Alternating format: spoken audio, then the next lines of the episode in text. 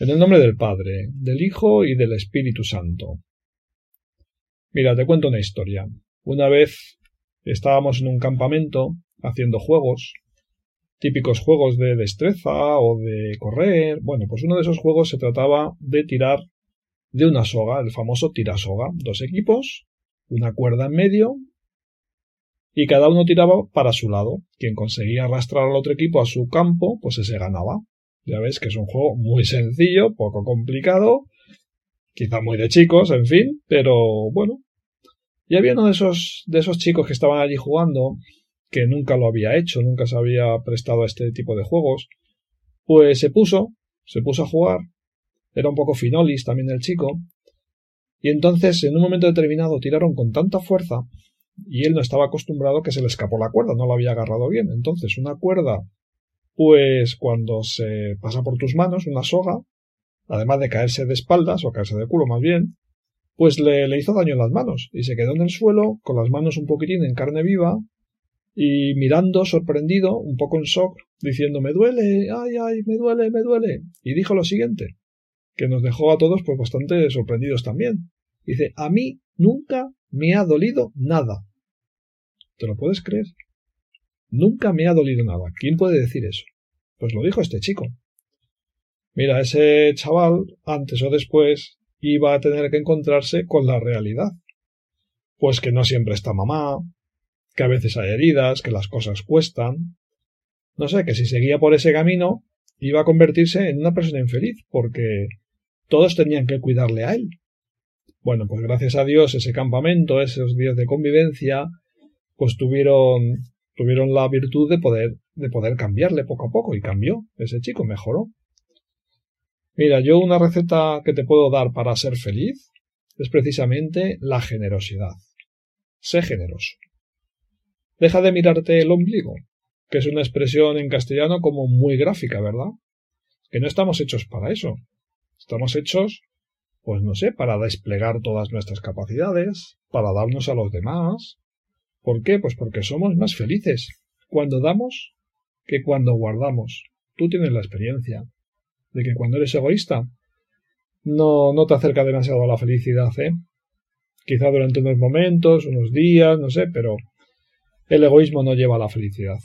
Nos lo dice también Jesús en el Evangelio, que no hay nadie que tenga amor tan grande que el que da la vida por sus amigos. Ese es Él. Él nos da su vida.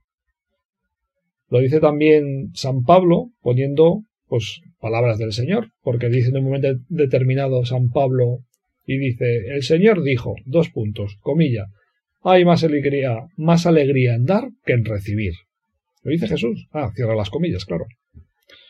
Pues Él nos da su vida. Y si le tratas, y si rezas, y si conectas con Él, y si dejas que te hable el corazón, pues lo entenderás un poco mejor, eso de que Él da la vida por ti, Él te da la verdadera vida. Que no hay nadie más generoso, nadie que tenga amor más grande que el que da la vida por los demás. Ese es el Señor. Bueno, ¿qué podemos hacer? Pues parecernos un poquito a Él, intentarlo. Te voy a contar otra historia. Una que he escuchado, bueno, más bien que he leído. No sé si será real, pero a mí me dejó un poquitín impactado.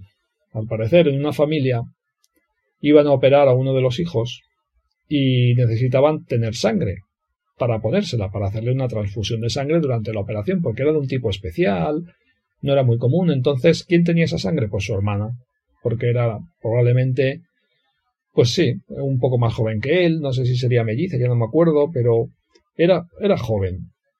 Y entonces le dijeron a la hermana, oye, necesitamos tu sangre para, para dársela a tu hermano, para la operación para hacerle una transfusión, y entonces curiosamente la hermana se quedó pensativa, y le dijo a sus padres que iba a pensárselo, que necesitaba un día, que ya le respondería al día siguiente.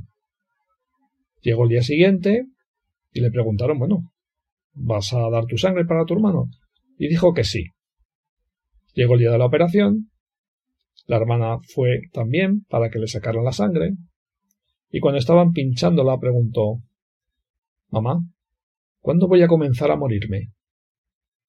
Y entonces sus padres entendieron que la pobre, en sus cálculos, había creído que dar su sangre para salvar a su hermano significaba tener que morir. Claro, no, no sabía, debería ser joven. Pero había decidido ya dar la vida por su hermano. Mira, no sé si es real, pero yo la leí y se me quedó grabada. Es un gran ejemplo de generosidad.